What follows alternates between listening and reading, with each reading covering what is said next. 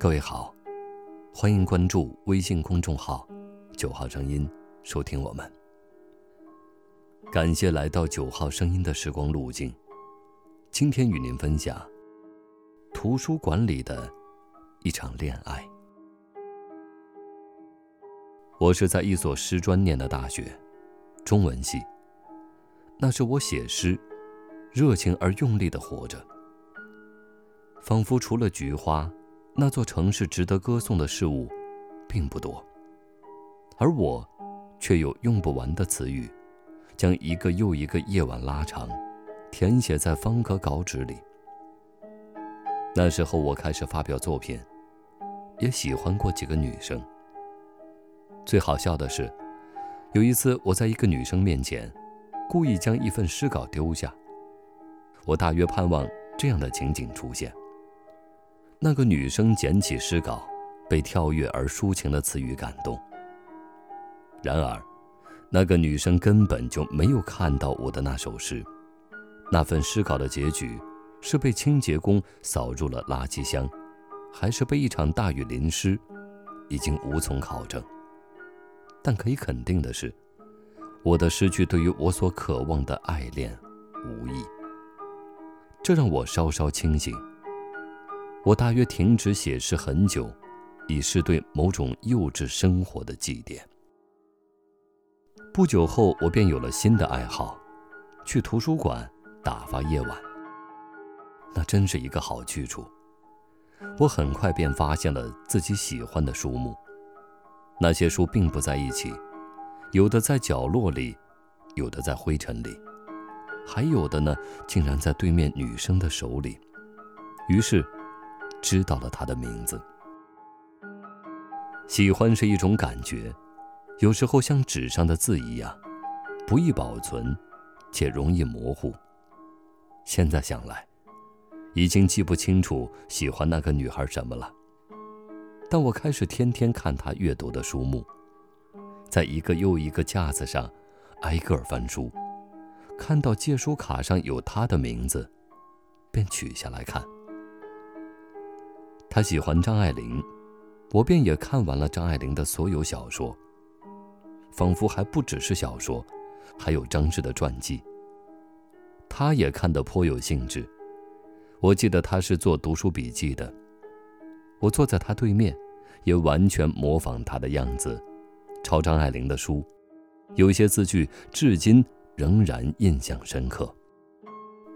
跟着借书卡上他的名字。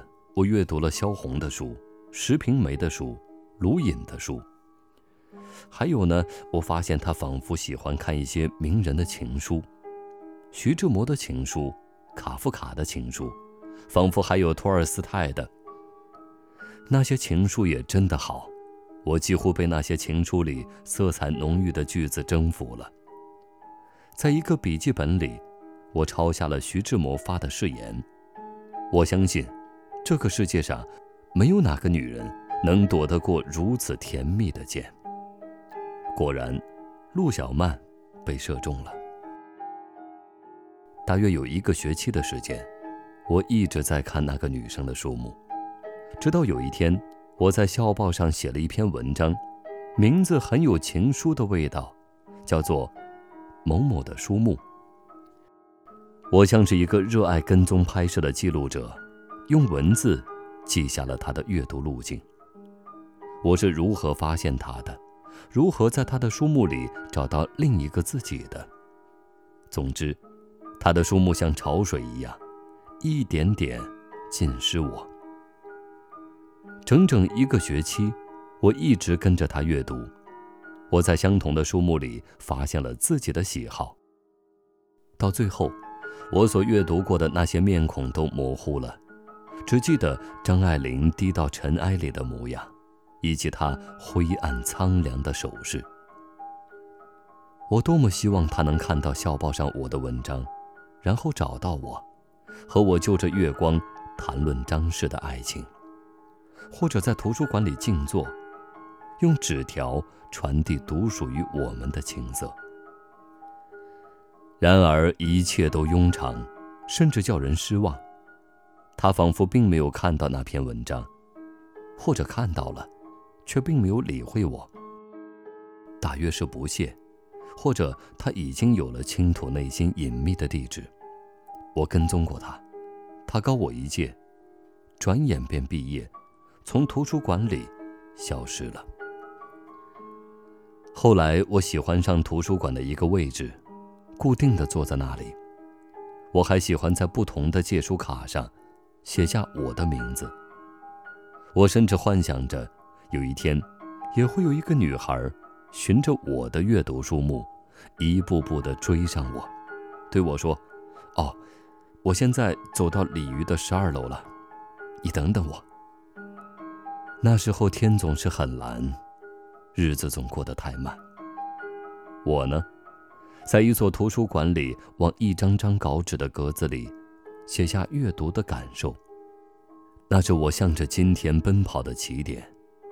几乎每一天晚上，我都在和这座图书馆恋爱。现在想来，那场恋爱多么美好！